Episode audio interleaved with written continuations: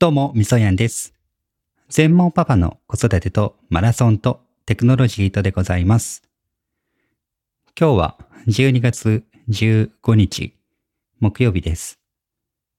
時間は21時を過ぎた頃かと思います。気温は一桁台になっているんじゃないですか。ねえ。ずいぶん寒いです。先週あたりからほぼ関東都心でも真冬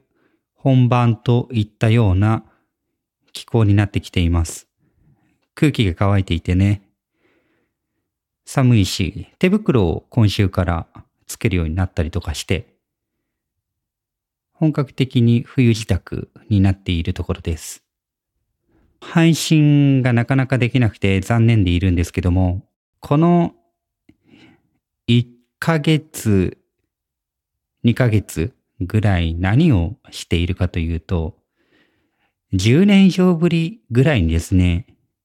ギターを引っ張り出して夜な夜な弾いてるんですよ。もともと若い頃からギターが好きで、バンドもやっていたし、一人で弾き語りもしていたり、エレキも弾いたりとかしてたんですけれども、30代ぐらいからはですね、ほとんど弾かなくなっちゃったんですよね。仕事もあったと思うんですけれども、それ以外にもね、4、5年ぐらい前からは、ランニングを始めたりとかして、10年以上ですね、ギターをほとんど出してなかったんですよ。もったいないことで、もともと持っていたギターが、それなりに思い出のあるギターだったんで、高級ギターと呼ばれるような部類を持っているんですよね。そういったギターをほぼずっと眠らせていて、ただただ大事に持っているだけっていうような状態だったんですよ。それをね、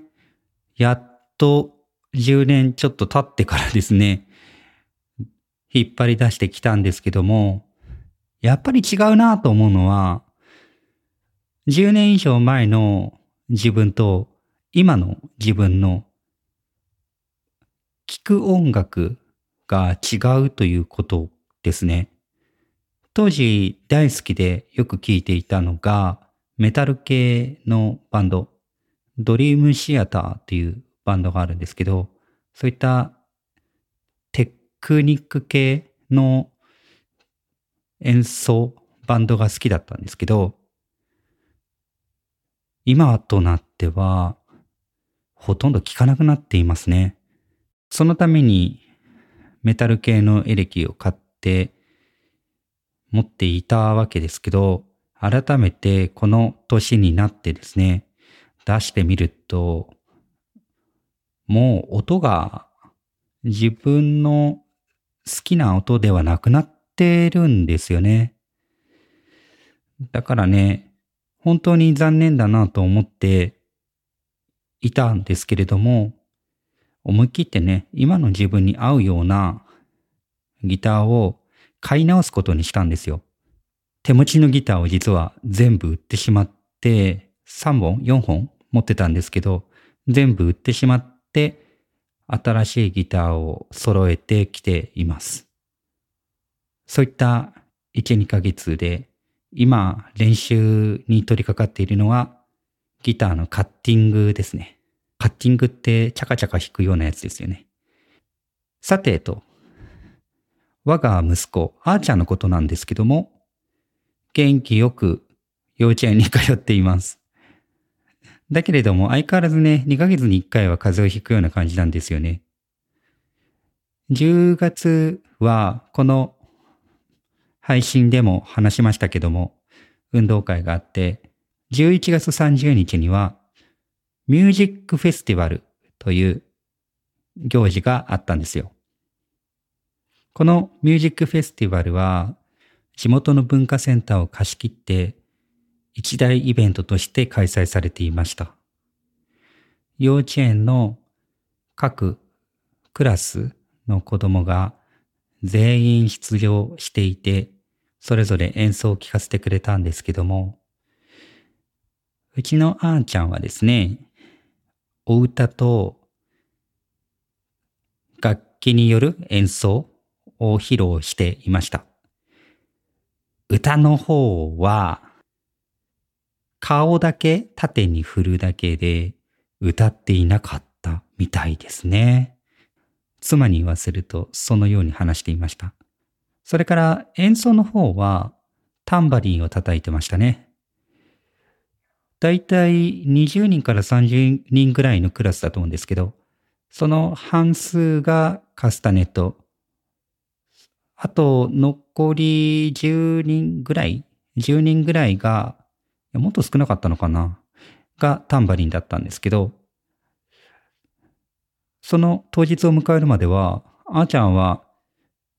音楽とか得意じゃなさそうだから、きっと目立たないカスタネットの方かなと思っていたんですけれども、なんとタンバリンだったんですよね。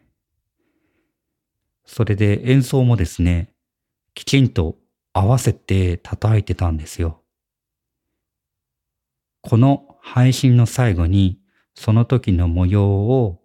音声だけですがぜひ聴いていただきたいなと思っています。こういうふうにミュージックフェスティバルを見たり聞いたりしていると成長を感じますよね。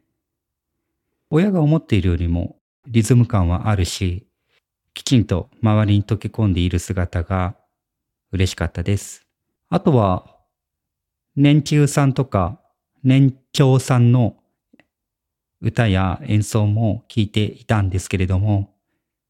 年長さんに至っては、もはやうまいですね。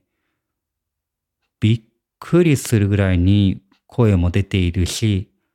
音程も合っているし、演奏もタンバリンとカスタネット以外の太鼓とか、